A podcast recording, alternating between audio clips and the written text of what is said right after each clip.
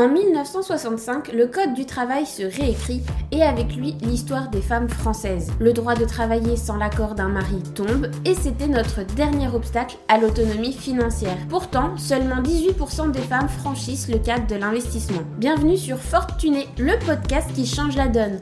Je suis Marion, ton hôte pour ce podcast. J'ai fait mon premier investissement à l'âge de 23 ans et je ne compte pas m'arrêter là. Et toi, es-tu prête à rejoindre le mouvement?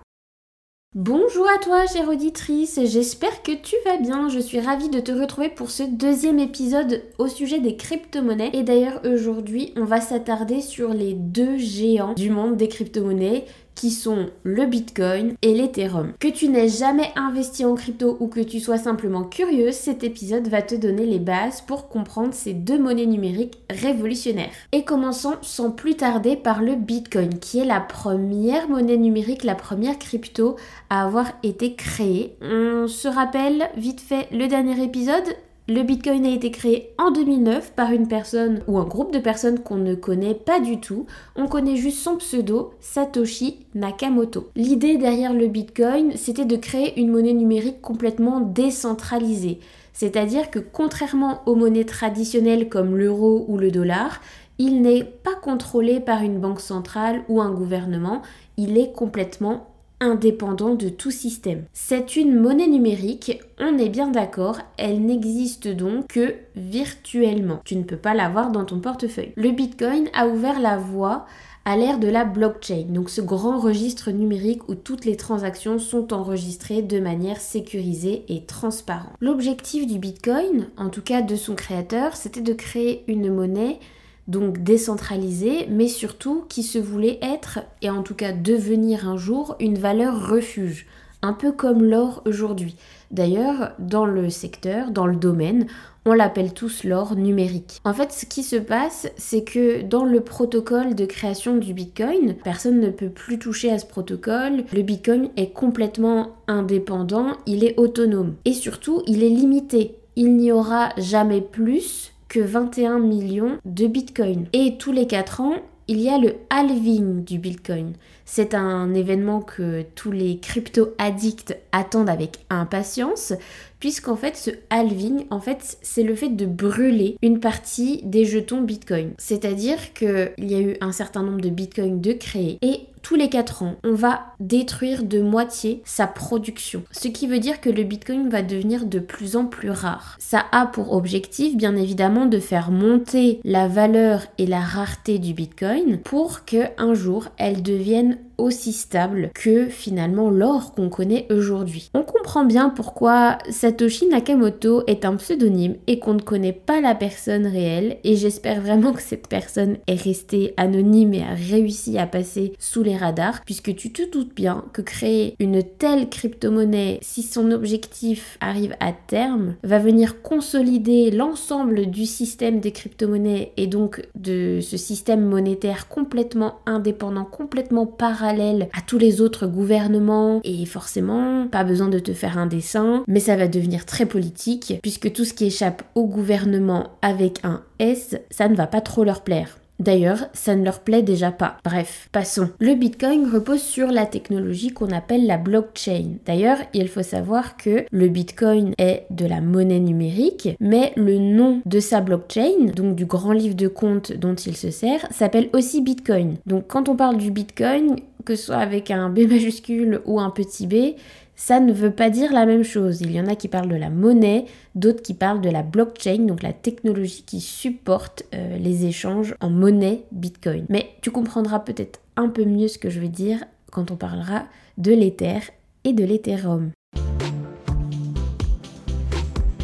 Si maintenant on regarde un peu du côté de l'Ethereum, lui, il a été créé en 2015 par Vitalik, son créateur. Ethereum, en fait, ce n'est pas une crypto-monnaie, c'est une blockchain. Sa technologie permet de créer des contrats intelligents, ou aussi en anglais comme on les appelle normalement des smart contracts, qui s'exécutent automatiquement lorsque certaines conditions sont remplies sans aucun intermédiaire. Dit comme ça, ce n'est pas forcément très concret pour les moldus que nous sommes peut-être. Pour te donner une idée concrète, imagine une plateforme de crowdfunding décentralisée sur Ethereum, donc la blockchain, où les fonds ne sont libérés que si le projet atteint ses objectifs de financement. Et il va se libérer tout seul sans aucune manipulation, intervention humaine. Ça ne dépend d'aucun humain, ce qui rend finalement ces systèmes monétaires ou ne peut plus fiables, tu te doutes. Si on prend un autre exemple, peut-être un peu plus concret, dans l'immobilier, un contrat intelligent pourrait transférer automatiquement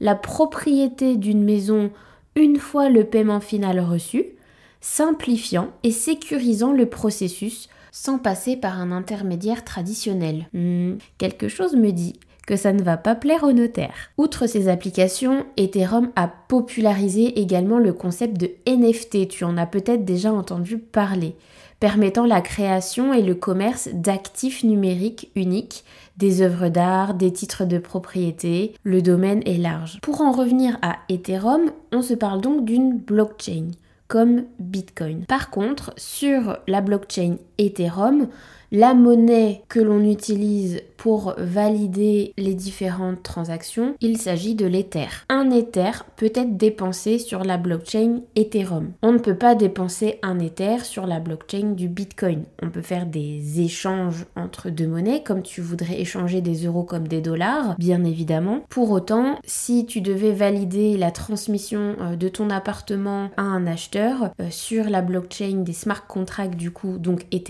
tu devrais le faire en Ether et non avec du Bitcoin. Si jamais euh, tu n'avais pas de notaire et que tout fonctionnait par un smart contract. Et contrairement au Bitcoin, les Ethers, il y en a une quantité illimitée. Il n'a pas du tout la même vocation que le Bitcoin, tu l'auras compris.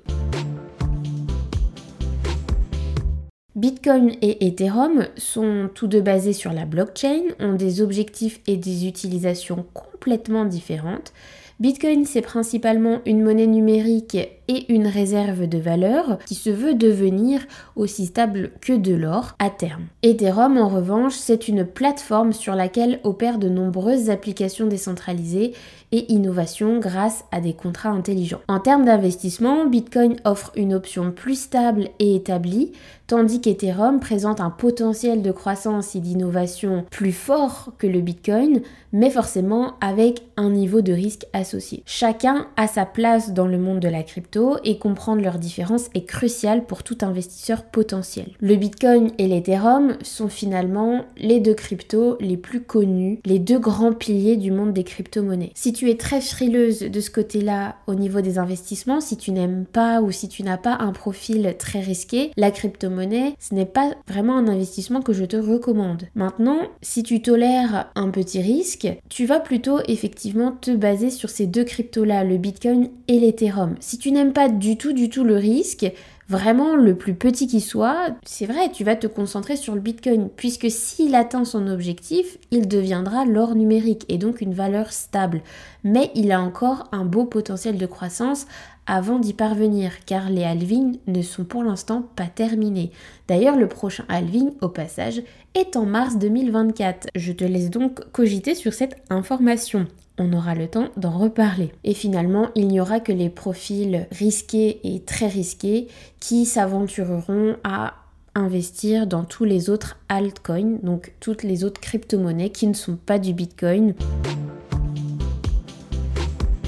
Il faut adapter la diversification de ton portefeuille crypto-monnaie en fonction de ton profil de risque. D'ailleurs, si tu ne le connais pas, si tu ne sais pas de quoi je parle, c'est que tu n'as pas encore téléchargé le guide, le quiz gratuit qui est dans les notes des épisodes de podcast ou sur tous les profils de réseaux sociaux Instagram et LinkedIn de Fortuné qui te permet de répondre à un quiz, de déterminer ton profil investisseuse, de planifier un peu tes objectifs financiers et de voir si ton profil colle bien avec tes objectifs.